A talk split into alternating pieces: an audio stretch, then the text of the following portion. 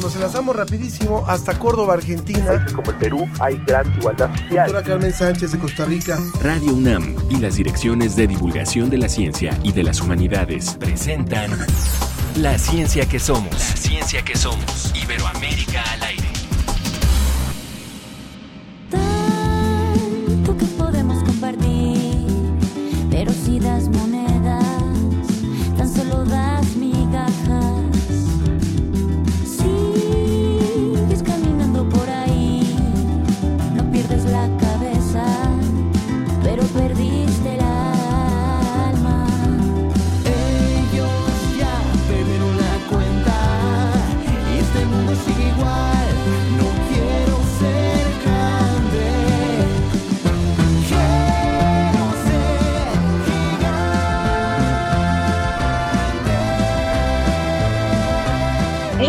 la ciencia que somos, Iberoamérica al aire. Yo soy Ana Cristina Olvera y queremos darles la más cordial bienvenida. Estamos escuchando música del dueto mexicano Espumas y Terciopelos. Ellos bautizaron el género que interpretan como popclore, que es un pop que remite a sonidos de México. Y hoy mi compañero Ángel Figueroa está nuevamente desde la tienda UNAM. Quienes nos han escuchado recurrentemente, pues saben que hacemos estos enlaces a un lugar muy especial en la tienda UNAM, la Isla del Saber. Ángel, muy buenos días. Cuéntanos qué estás haciendo por allá en la tienda UNAM en esta ocasión. Nos da muchísimo gusto eh, estar nuevamente aquí, ser siempre recibidos muy amablemente por la Dirección General de Servicios Generales de la, de la UNAM, de Administración. Ellos tienen a su cargo la tienda UNAM y además pues nos han ofrecido este espacio desde hace ya, va a ser un año, de la Isla del Saber, este módulo que tiene a la vez un espacio de exposiciones y a la vez un espacio para hacer eventos en la parte superior. Pues estamos a punto de inaugurar una exposición que nos ha preparado el Instituto de Investigaciones Estéticas de la UNAM. Estamos realmente muy, muy contentos. Se llama para todos los Pumas, imagínense nada más, para todos los Pumas de corazón, no me refiero a los partidarios del equipo, se llama Edificando el Espíritu, Construcción de Ciudad Universitaria en Imágenes. Unas de las maravillosas imágenes que tiene el acervo del Instituto de Investigaciones Estéticas de la UNAM entre 1950 y 1954. Y aquí lo pueden ver, esta exposición que estará hasta el 31 de julio en tienda UNAM. Se puede dar una vuelta, por supuesto. Excelente Ángel, pues vamos a saber todos los detalles sobre esa exposición y mientras vamos a ver qué tenemos para hoy.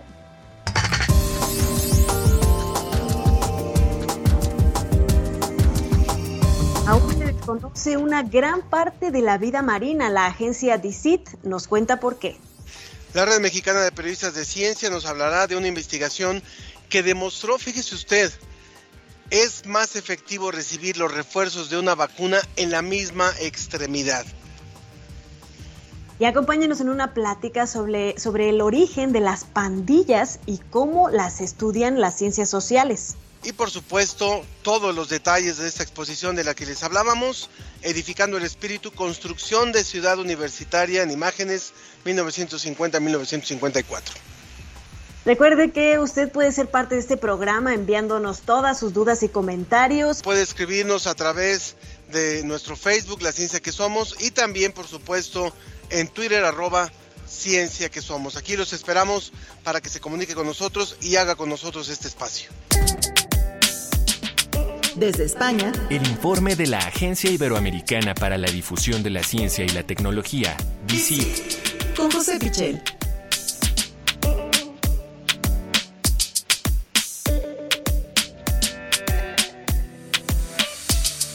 Te saludamos con mucho gusto, querido José. Como siempre es un gusto tenerte aquí y tener a la agencia DICIT como parte de este espacio informativo. Bienvenido.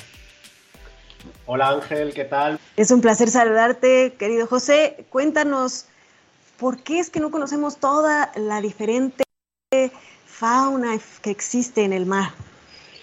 Pues esto es una noticia muy interesante que publicamos, eh, nos llega desde Panamá y la publicamos en la agencia DICIT porque realmente eh, nos ha llamado muchísimo la atención.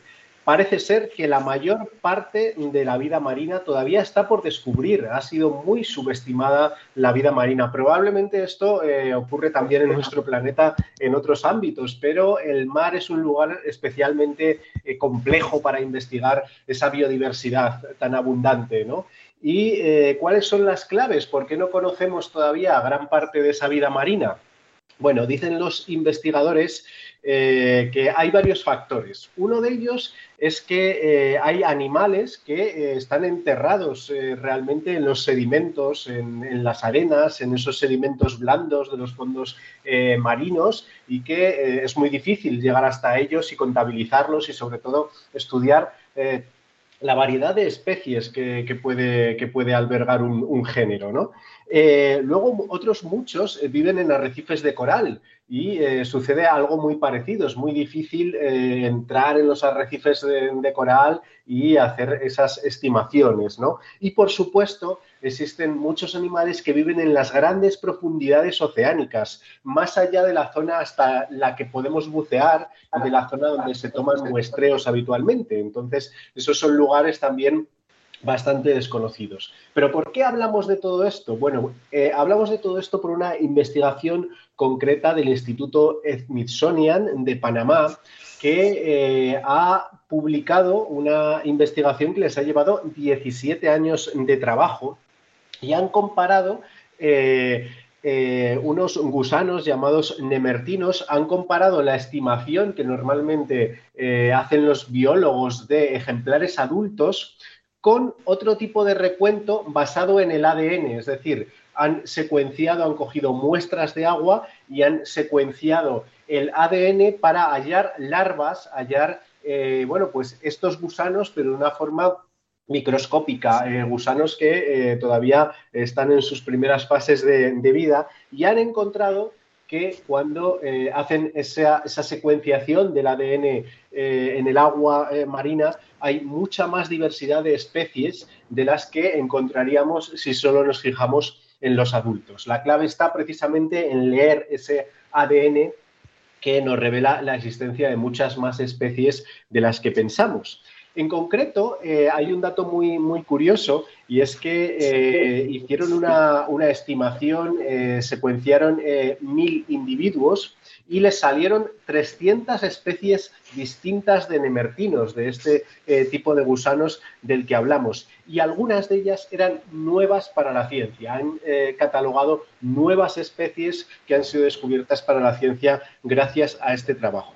Pero lo más interesante es la comparación, como decía, que hacían entre eh, esa secuenciación del ADN que nos ha permitido eh, descubrir que, en solo mil ejemplares había 300 especies distintas, compararlo con el método tradicional que eh, se utilizaba para contabilizar esas especies basado en contar a los adultos. Bueno, pues el resultado es que por el método tradicional habríamos perdido el 60% de la diversidad.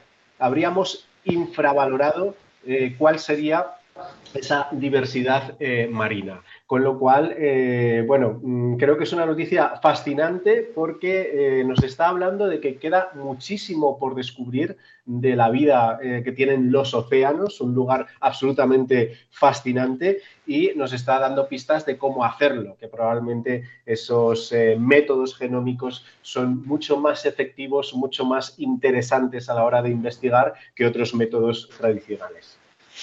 Siempre cuando, cuando ocurre esta información yo me pregunto qué cantidad de diversidad, por ejemplo en este caso marina, nos habremos ya destruido antes de conocerla. Pero bueno, eh, ojalá que tengamos esa sensibilidad de estar por lo menos cuidando lo que hay y aprendiendo todavía de lo mucho por descubrir. Y hay un tema, hay un tema para una segunda nota, José, que le interesa mucho a Ana, porque tiene muchos conocidos que sí. padecen justamente de la apnea obstructiva de sueño. Cuéntanos, por favor.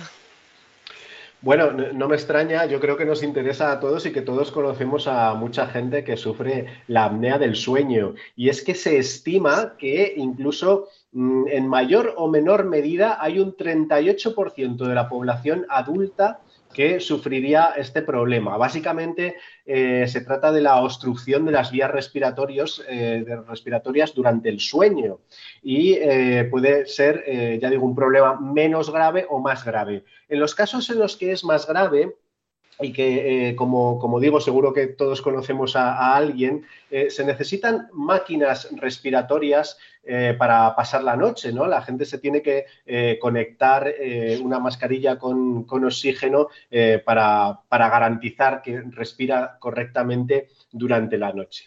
Bueno, de lo que vamos a hablar es de una investigación de la Universidad de Granada, aquí en España, que ha tenido un resultado muy positivo y es que por primera vez se ha logrado curar esta enfermedad, esta apnea obstructiva del sueño.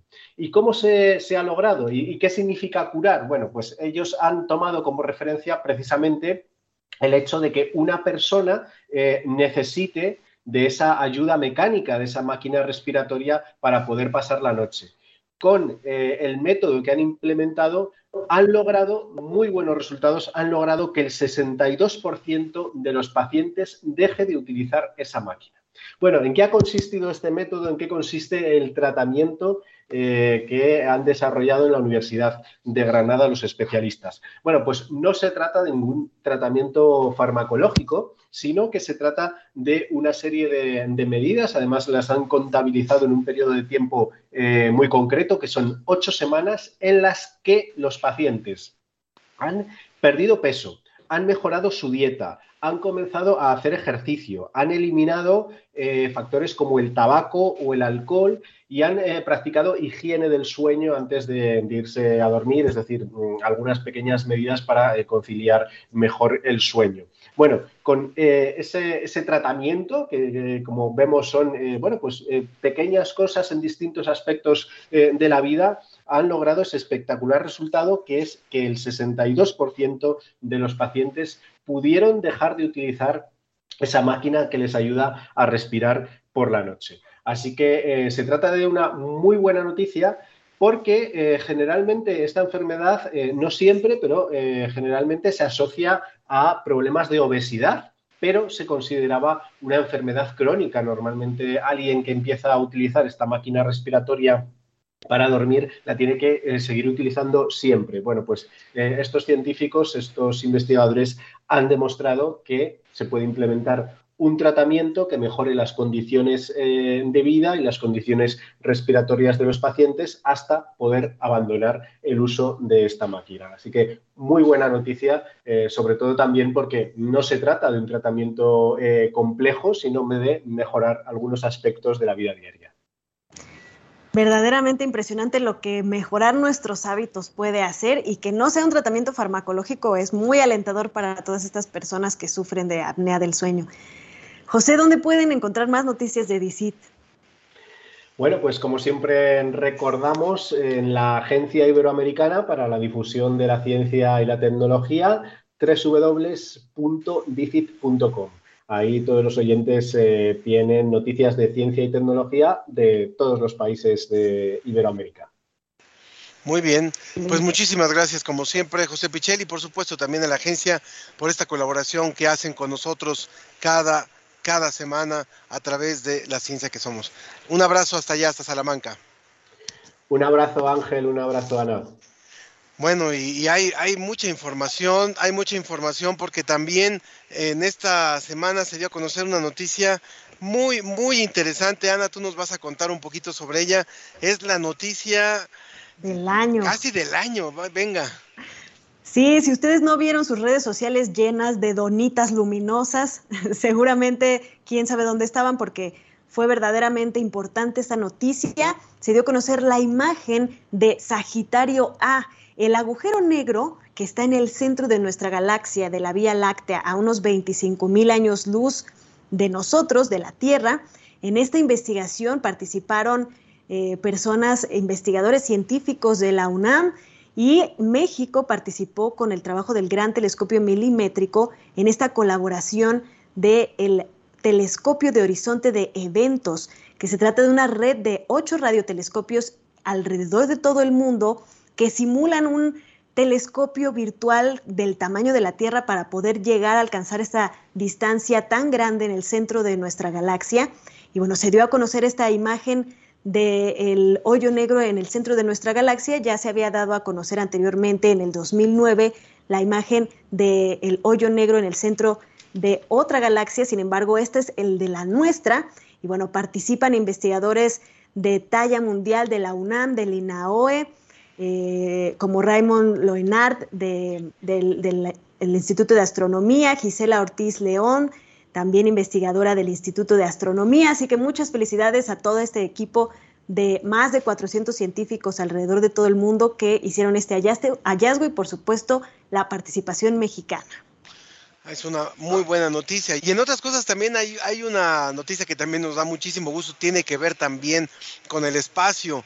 Blue Origin, la empresa estadounidense de transporte aeroespacial, dio a conocer que la tripulación que volará en su misión NS-21 eligió a seis astronautas clientes, incluida la primera mujer nacida en México en visitar el espacio. Ella es Katia Echazarreta.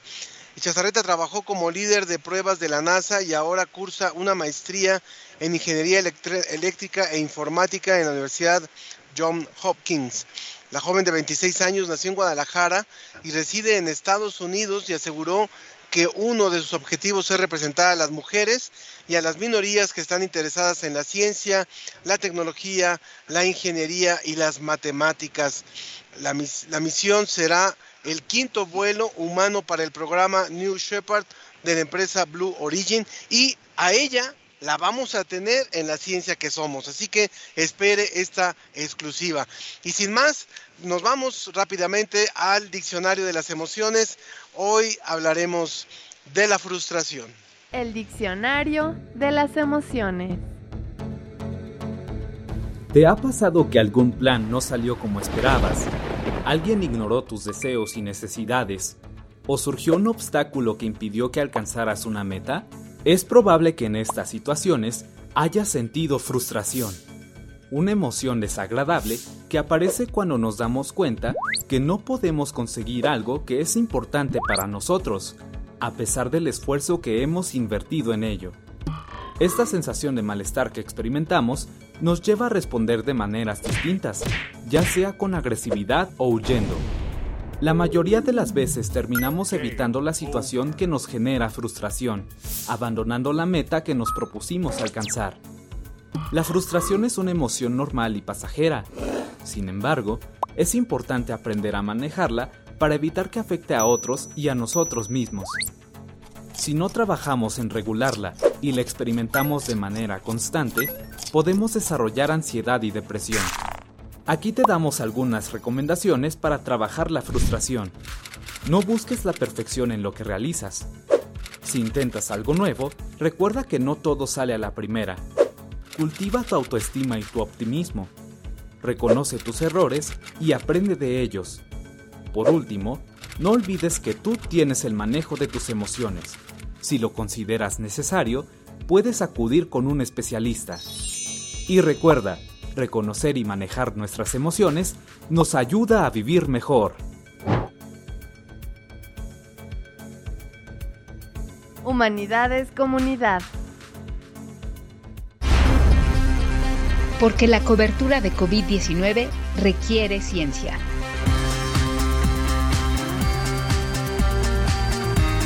Con la Red Mexicana de Periodistas de Ciencia.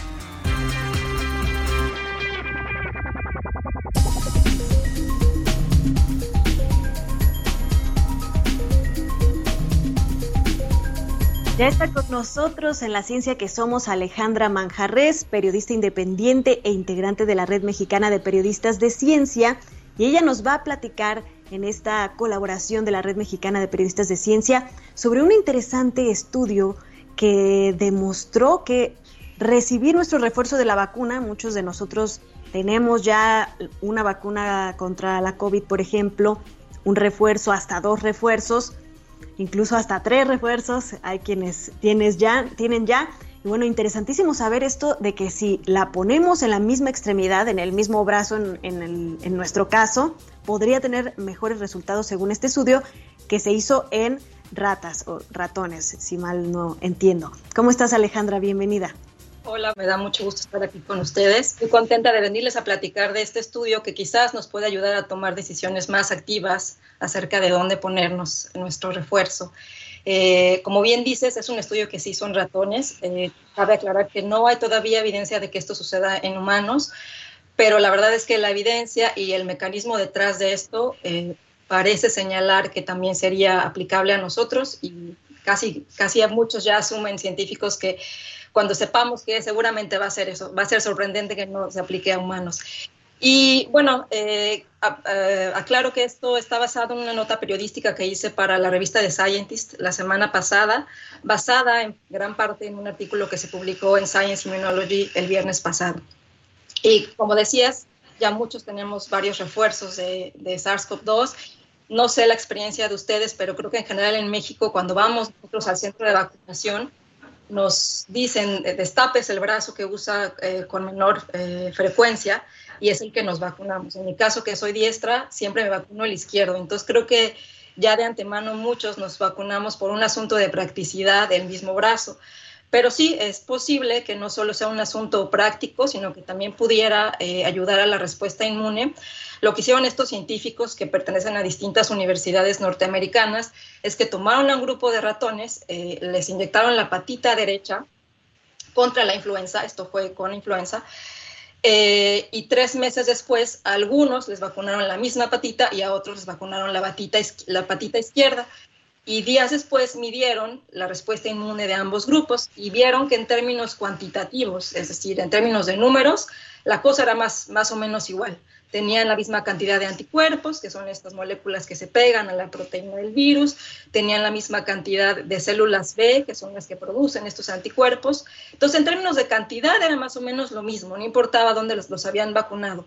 Pero en términos de calidad, la cosa cambiaba un poco los, los ratones que habían sido vacunados en, el, en la misma patita eh, tenían células B de mejor calidad. ¿Qué quiero decir con mejor calidad? Pues eran células que se pegaban mejor al antígeno. Esto es importante ahí se desarrolla eh, la respuesta inmune y eh, además quiere decir que van a generar mejores anticuerpos. Entonces la calidad también nos importa y en términos de calidad había una diferencia. Eh, entonces ahí se ve un punto importante para vacunarse en el mismo lado. Un poco el mecanismo detrás de esto lo, voy a explicar haciendo una analogía con los seres humanos, pensando en COVID, porque además dicen que esto es muy posible que se aplique a cualquier vacuna. Eso fue ni con influenza, pero el mecanismo es posible que se aplique a todas las vacunas. Y por ejemplo, cuando yo me vacuno con, contra la vacuna SARS, contra el virus SARS-CoV-2 en el brazo izquierdo, eh, pasan un montón de cosas, pero una de las tantas cosas que pasan es que estas células B que tienen que aprender a pegarse bien al, antígeno entran como a un centro de entrenamiento que se encuentra en el nodo linfático más cercano a la vacuna, a la primera vez donde se vio el antígeno, que en este caso es la axila, ¿no? Si me vacuno en el lado izquierdo es la axila izquierda, si me vacuno en el derecho, en la axila derecha, ahí hay como un centro de entrenamiento donde va a llegar la proteína que nos vacunan y las células van a aprender a pegarse mejor al antígeno. Y después de esto, las células ya eh, circulan por la sangre y la próxima vez que, vean el antígeno o la proteína van a hacer lo que tienen que hacer. Pero lo que vieron es que hay unas células de esas que están entrenando en, en la axila, en este caso, por ejemplo, haciendo la analogía, que se quedan ahí. No se entiende bien por qué, no se entiende bien si siguen entrenando, pero se ve que esas que se quedan ahí en el asunto local donde fue el entrenamiento más cercano a la vacuna, eh, este, eh, más cercano a la vacuna, eh, se, se, genera, ayudan para el la segunda vez que se vacuna en el mismo, en el mismo lado, ¿no? haciendo como mejorando la calidad de estas células. Entonces, ese es un poco el mecanismo.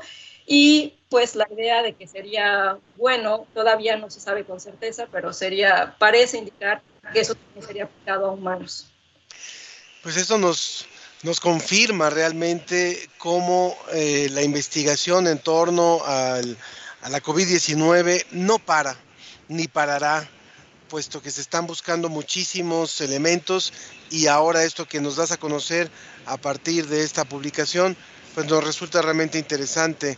Posiblemente después habrá algo que lo confirme en humanos, posiblemente habrá algo que después diga que no ocurre así en humanos, pero así es como avanza la ciencia, eso no hay que olvidarlo, así es como avanza la ciencia. Oye Alejandra, pues creo que también tienen preparada una cápsula, como siempre, ¿no? Sí, vamos a verla. Vamos a escuchar. Esto es COVID Conciencia. Periodismo científico en tiempos de COVID-19. Si leíste o escuchaste noticias o publicidad sobre el uso de enjuagues bucales como una forma efectiva de prevenir la COVID-19, no te la creas. La realidad es que ningún enjuague bucal hasta ahora ha demostrado que puede ser útil para evitar que te infectes o que puedas contagiar a otra persona con el virus SARS-CoV-2.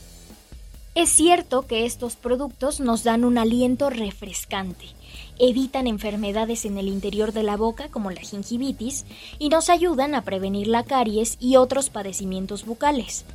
Pero hasta ahora solamente tienen ese uso probado. Desde mayo de 2020 se pensó que si los enjuagues bucales ayudan a eliminar bacterias, entonces quizá era probable que también fueran útiles para eliminar el virus de la COVID-19. Por esa razón se han realizado algunos estudios.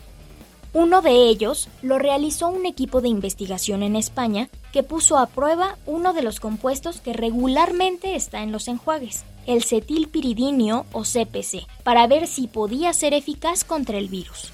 El equipo español usó proteínas que se extraen de la estructura original del SARS-CoV-2, con las cuales se hace una especie de copias que se parecen al virus real pero que no tienen la capacidad de infectar. El resultado fue que el CPC sí actuaba contra estas partículas.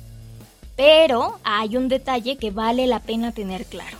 Estas pruebas están hechas en laboratorios especializados y no han usado el virus completo que provoca la COVID-19, así que tampoco han sido probadas en personas.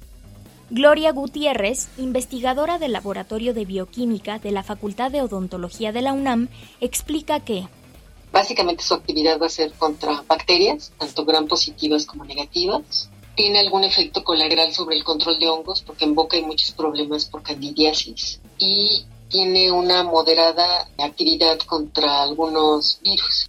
Otro componente al que varios medios le han puesto toda la confianza es el de limoneno, pero en realidad todavía no se puede asegurar que es eficaz para hacerle frente al SARS-CoV-2. Limoneno es una sustancia de origen vegetal y es el 90% del aceite que se extrae de la cáscara de los cítricos. También lo explica Claudia Delgado, química farmacobióloga y docente de la UNAM. El aroma de limón se debe a esa sustancia química, al limoneno. Básicamente ese no tiene efectos terapéuticos sobre los organismos. Lo mejor es que sigas usando enjuague bucal solamente para prevenir infecciones en la boca y que sigas las medidas recomendadas para prevenir la COVID-19. Usar cubrebocas, evitar lugares cerrados o muy concurridos y vacunarte para reducir el riesgo de enfermedad grave. Así lo recomienda Luis Alberto Castillo Díaz, de la División de Ciencias Biológicas y de la Salud de la Universidad de Sonora. Un enjuague bucal, por supuesto, no es garantía ni preventivo ni como tratamiento en contra del SARS-CoV-2. Ningún colutorio, ningún dentrífico ni ningún gel que utilizamos usualmente los odontólogos forma parte de la terapéutica contra del SARS-CoV-2. Esto fue COVID Conciencia, periodismo científico en tiempos de COVID-19.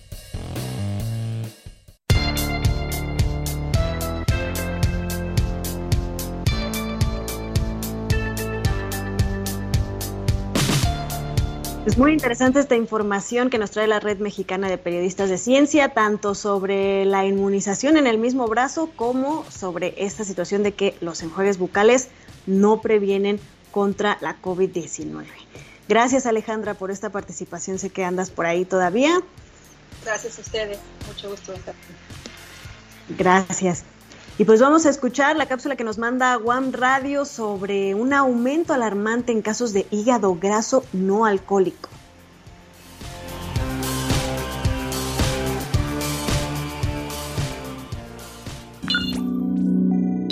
Guam al minuto.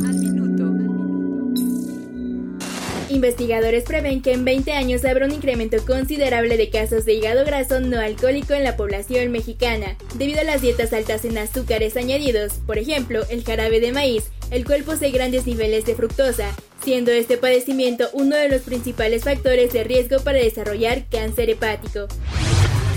Actualmente México se sitúa entre los primeros países del mundo que tienen un alto consumo de alimentos y bebidas con azúcares añadidos, ya que entre las preferencias gastronómicas de su población se encuentran refrescos, pan dulce, galletas, helados y otros alimentos procesados, lo cual favorece el desarrollo de enfermedades metabólicas. Para esta investigación se han utilizado modelos en ratones y se observó que con una ingesta alta en fructosa los roedores desarrollaron tumores hepáticos más agresivos, problemas en los pulmones y un aumento de grasa acumulada en el corazón, por lo que la afección no solo existe a nivel hepático, sino sistemático. Es necesario avanzar en términos de investigación para identificar los mecanismos por los cuales la fructosa induce estas reacciones en el organismo, a fin de desarrollar tratamientos más efectivos y concientizar a las personas acerca del consumo de las azúcares añadidas. Para la ciencia que somos, desde Guam Radio. La ciencia que somos, la ciencia que somos. Entrevista.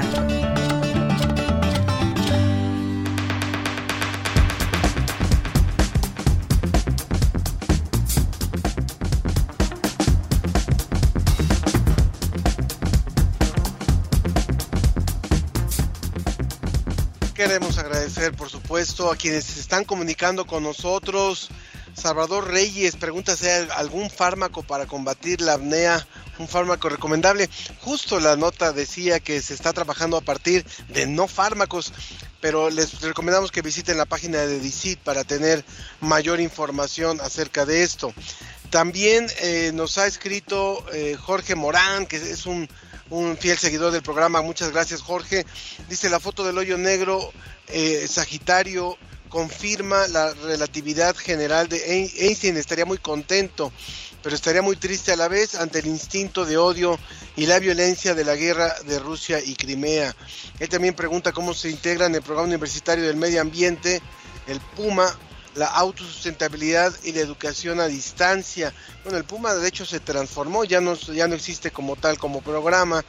Cecilia Vázquez Rubio acerca del tema de la fotografía también del hoyo negro dice buen día, feliz feliz día, los orígenes de nuestro espacio de estudio, nuestra amada alma mater, muchas historias se han tejido en ese espacio. No, más bien se refería a la a la exposición de la que estamos hablando. Hablaba de otro espacio. En un momento más vamos a hablar de esa exposición. Sí, Ángel, también un saludo muy afectuoso a Leonor Hernández que nos manda, pues, eh, valga la redundancia, un saludo. Nos dice un gran programa de gran interés. Un fuerte abrazo a todos los que nos escuchan también y nos ven a través de las redes sociales. Muy bien, pues ya está con nosotros Ignacio Cano. Él es doctor en sociología especializado en psicología social por la Universidad Complutense de Madrid. Es investigador del Instituto de Investigaciones Sociales de la UNAM. Nos da muchísimo gusto recibirte, Ignacio, Ignacio Cano, para hablar acerca de lo que tiene que ver con las pandillas en la Ciudad de México como una forma de pertenencia y protección, incluso para los mismos jóvenes. Pero también hay que recordar que los, investigaciones los investigadores sociales estudian la historia de estos grupos. Y si nosotros creíamos que las pandillas son nuevas, pues no. Cuéntanos, por favor, Ignacio. Bienvenido. Gracias por la invitación. Entonces, estamos desarrollando una investigación sobre pandillas comparadas entre varios países. Eh, la historia de las pandillas normalmente se refiere a los Estados Unidos, eh, hace ya un, siglo prácticamente, pandillas juveniles, y son grupos de jóvenes que eh, en alguna medida desarrollan comportamientos de diversión, sociales, pero también delictivos o transgresores. Entonces, desde entonces hasta ahora ha sido un gran desafío para la ciencia social intentar entender cómo se producen estos mecanismos y en qué medida es posible prevenir los efectos negativos, porque las pandillas también tienen efectos positivos, ¿no? Generan adhesión, generan identidad en los jóvenes, un espacio de, de refuerzo de la autoestima, pero en algunos casos tienen obviamente consecuencias negativas como la violencia y la criminalidad. Entonces, lo que nosotros estamos intentando hacer en nuestro estudio es comparar la situación de las pandillas en países como Sudáfrica, como México y en otros países de la región latinoamericana para ver qué elementos tienen en común y qué elementos son diferentes. Y en eso es el, tenemos un seminario también. Eh, el día 27 tenemos la próxima sesión en la que se nos va a hablar de las pandillas centroamericanas. Y es que la relación en las pandillas se vuelve incluso más fuerte, generan lazos incluso más fuertes que con la misma familia. ¿Cuáles serían los principales hallazgos que te gustaría resaltar de esta investigación que se está llevando a cabo? Bueno, todavía es prematuro hablar de hallazgos finales, ¿verdad? Porque estamos a la mitad de la investigación, pero algunas de las cosas que podemos avanzar es que las pandillas tienen este fuerte componente de eh, desarrollo de la identidad juvenil en ámbitos donde los jóvenes se sienten bastante eh, excluidos, se sienten excluidos socialmente porque son jóvenes de zonas periféricas y pobres, se sienten excluidos muchas veces familiarmente también porque tienen familias donde la inserción es complicada, muchas veces también tienen problemas de inserción escolar.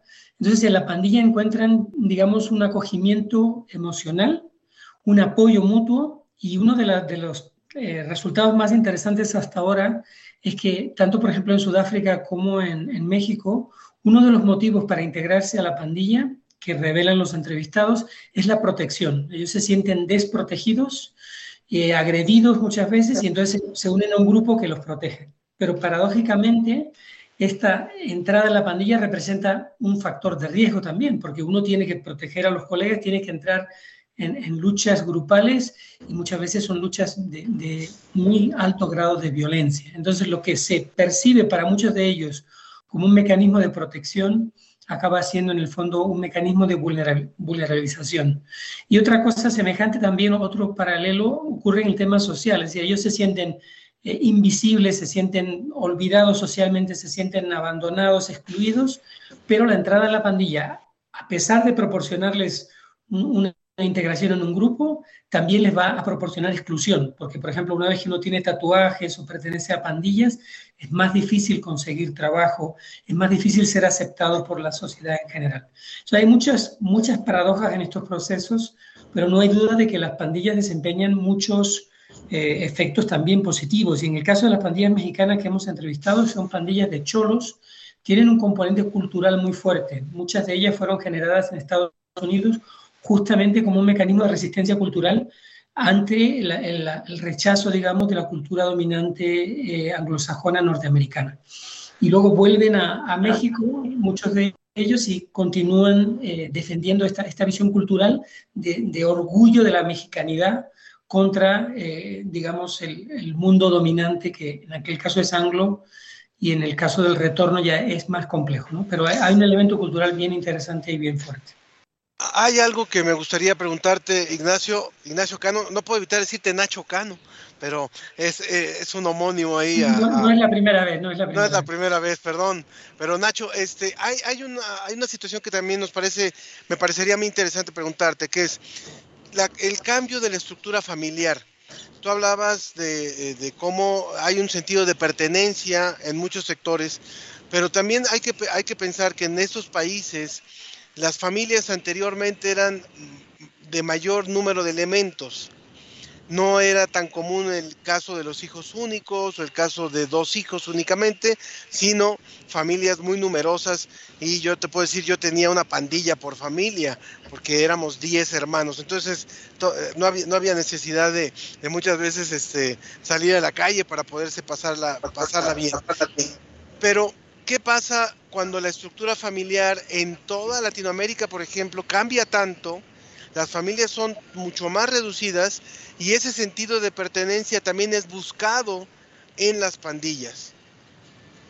Bueno, la caída de la natalidad es un fenómeno casi universal, ¿no? Eh, el, tamaño medio de la familia se ha reducido de manera progresiva, no solo en América Latina, sino yo diría en, la totalidad del mundo, y eso significa que las relaciones familiares son más restringidas de lo que eran antes.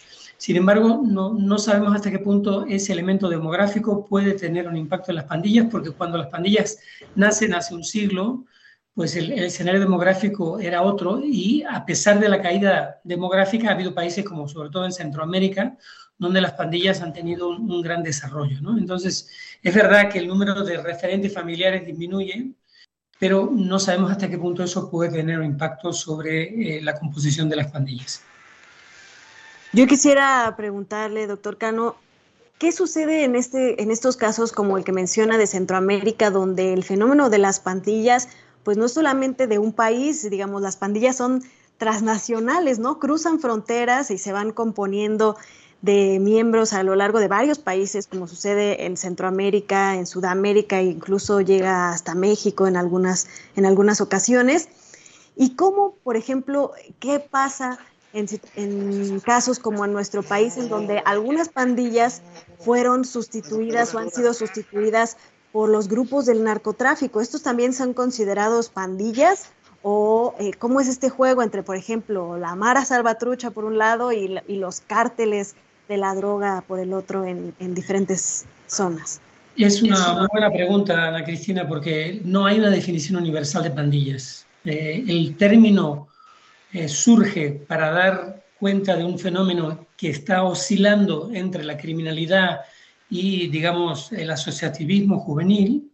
Y en, algunos países realmente lo que se conocían como pandillas, como pasa en Centroamérica, son hoy grupos de crimen organizado y, como decías, transnacionales, que, tienen, eh, que tienen franquicias, por ejemplo, que tienen eh, sedes en muchos lugares, que son también intergeneracionales, porque en El Salvador, por ejemplo, encontramos miembros de dos, tres generaciones que pertenecen a la pandilla. Entonces, uno de, los, de las constantes en la literatura sobre pandillas es cómo evitar esa evolución de grupos juveniles de diversión hacia grupos de crimen organizado y dónde está la frontera entonces, por ejemplo, acá en la Ciudad de México, donde, donde nosotros hacemos estudios de campo, nos dice la gente, los, miembros de las pandillas, bueno, eh, a partir de este nivel o tal persona ya es parte de la mafia, ya no lo consideramos pandilla, sino mafia. Exacto. Eh, porque ya pertenecería a una estructura criminal más profesionalizada, sin esos elementos culturales que definen a la pandilla, sobre todo acá en México, ¿no? Determinado tipo de vestimenta, eh, pelo, pelo raspado, algún tipo de, bicicleta que ellos usan. Hay muchos símbolos culturales que son muy importantes para ellos. Mientras que para el narcotráfico, el narcotráfico evidentemente es un negocio. Y el, ser, estar tatuado, por ejemplo, para el narcotráfico es un, un problema porque significa que te van a identificar eh, de manera más fácil. Entonces, la frontera no está establecida, pero hay muchísimos estudios y mucho esfuerzo para ver cómo se puede parar esta evolución desde los grupos que cometen algunos delitos o que eh, pelean por el territorio, etcétera, pero que no son grupos criminales profesionales, hacia las estructuras como encontramos ya en, en América Central, que son plenamente estructuras del crimen organizado y, ante las cuales, por ejemplo, el tipo de intervenciones posibles es mucho más reducido. Una cosa es intervenir cuando tienes un grupo de jóvenes que defiende su esquina, que defiende determinados símbolos. Otra cosa es intervenir contra grupos transnacionales que tienen armamento pesado, que tienen eh, estructuras de transferencia de, bueno, de arma, de información, etcétera, que son mucho más sofisticadas. Claro. Ignacio Cano, muchísimas gracias por esta colaboración. Ignacio Cano del Instituto de Investigaciones Sociales de la UNAM. Es un tema del cual hay que seguir trabajando y qué bueno que hoy lo podemos abordar aquí en la ciencia que somos a través tuyo. Muchas gracias por lo que nos has contado. Gracias a ustedes. Buen día. Gracias. Enhorabuena, muchas gracias. Lo que viene en Ciencia UNAM en mayo. Eso que le da una rica consistencia a tus tamales y atole se llama almidón, el cual podría ser usado incluso para generar alternativas al plástico. Le contaremos todo sobre la invasión robótica en el Observatorio Astronómico Nacional de San Pedro Mártir. Podrás conocer esto y más en ciencia.unam.mx.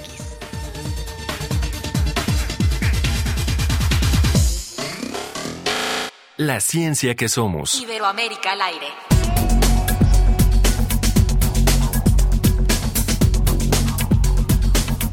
Como lo dijimos al inicio de esta transmisión, estamos verdaderamente contentos, contentos de, de estar aquí en la ciencia que somos. Eh, poder estar en la tienda UNAM inaugurando hoy esta nueva exposición que ha desarrollado el Instituto de Investigaciones Estéticas. Es mucho trabajo de mucha gente que está aquí, parte de ellos aquí, parte del equipo a quienes agradecemos, por supuesto, y a su directora el haber podido tener hoy aquí este, esta muestra maravillosa y aparte exclusiva. Y le doy la bienvenida, le damos la bienvenida al maestro Ernesto Peñalosa, quien es el curador de esta exposición.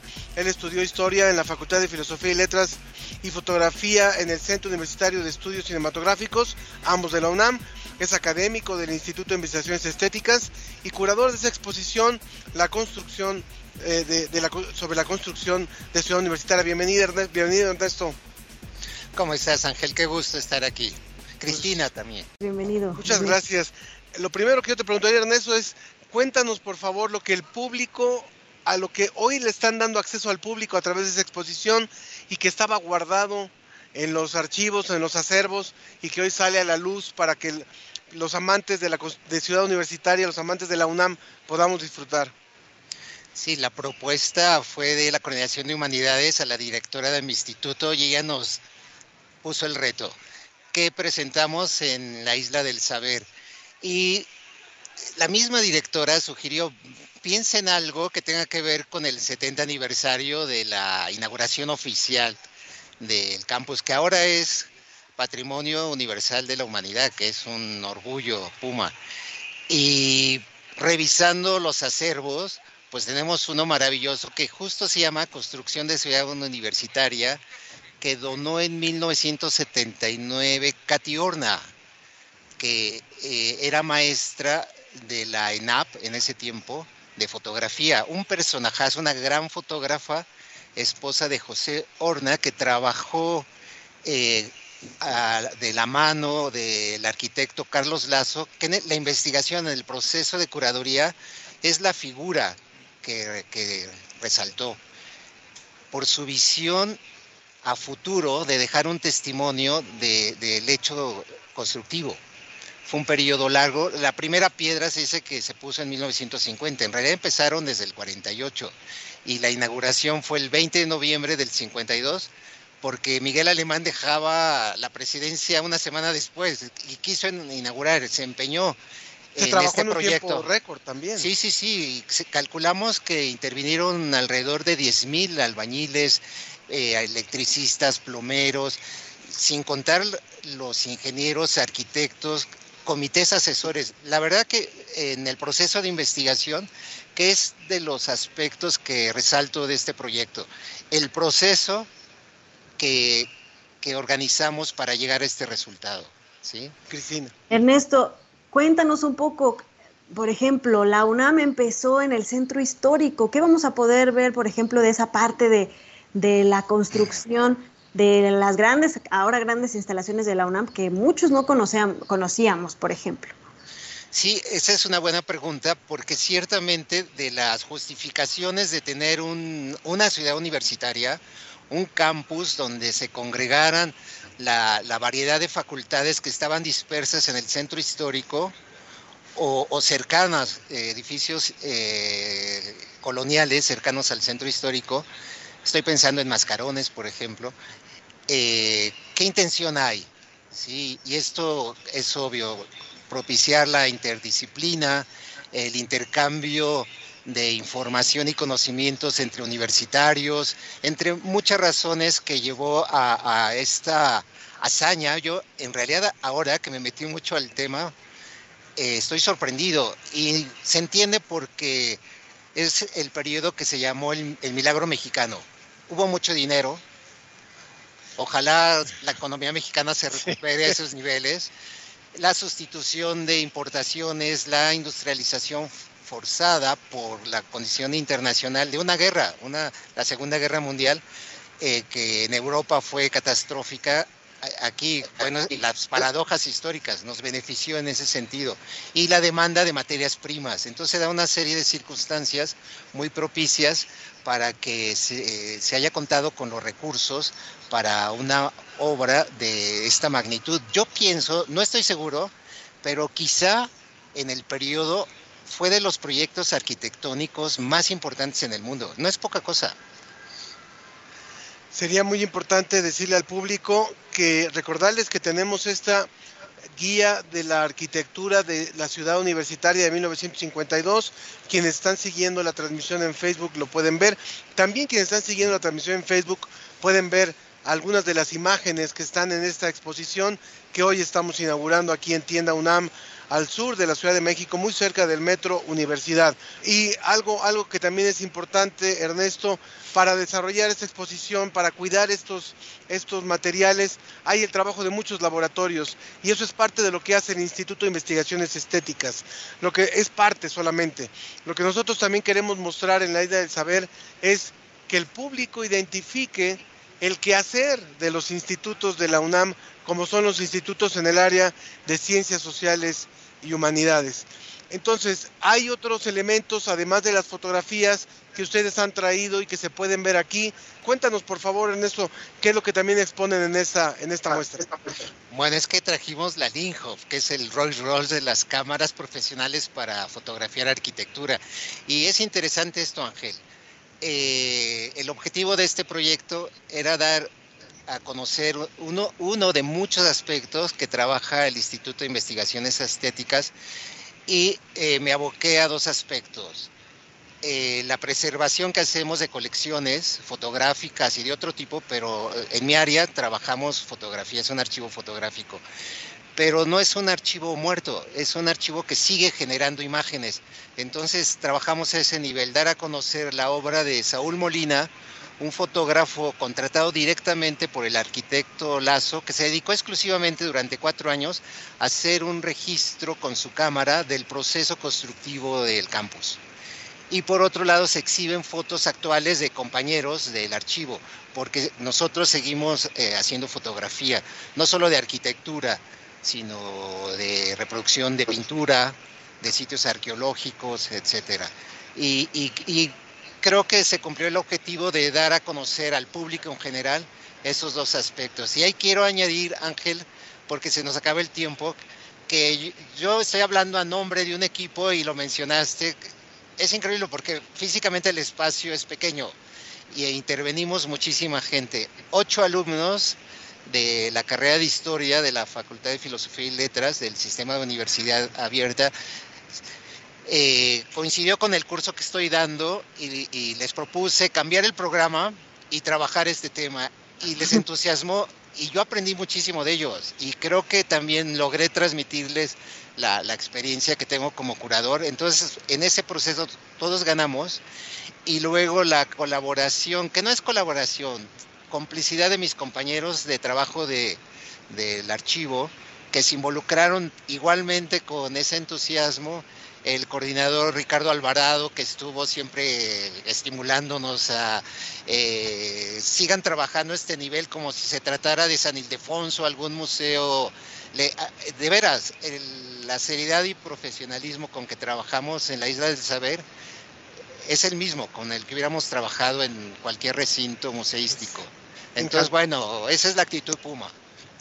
Y pues nada más para que se den una idea a las personas que nos están escuchando de fuera de México o de fuera de la Ciudad de México que no conozcan el campus, son 3 millones de metros cuadrados con mil edificios, 138 bibliotecas, una sala de conciertos, eh, un estadio olímpico, eh, restaurantes, murales.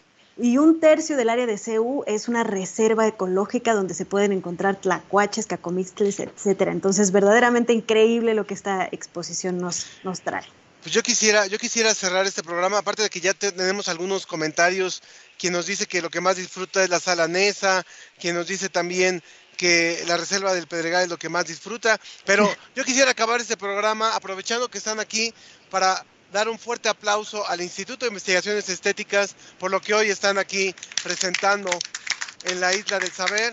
Aprovechar que ya está aquí también su directora, está también ya la coordinadora de humanidades, en un momento más vamos a inaugurar y agradecer a todo el equipo de la ciencia que somos, siempre hacer un control remoto tiene sus implicaciones, al equipo de la tienda UNAM también que nos han recibido y que nos apoyan siempre muchísimo, al equipo de la DGDC que ayuda mucho con el montaje, por supuesto, a, todos los que colaboran en esto y al equipo de la Dirección de Divulgación de las Humanidades. Gracias, Ernesto Peñalosa. Muchas gracias. Gracias, Ana. Gracias, nos vemos el próximo viernes. Todos tenemos corazón, todos queremos la razón, todos tenemos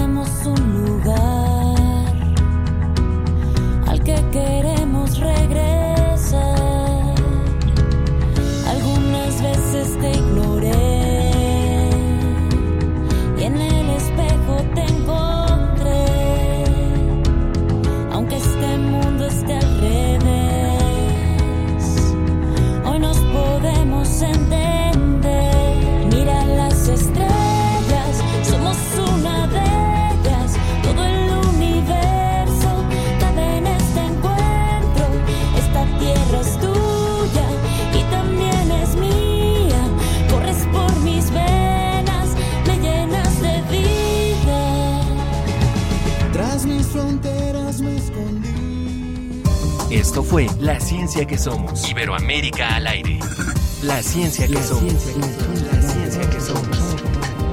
Una coproducción de Radio UNAM y las direcciones de divulgación de la ciencia y de las humanidades.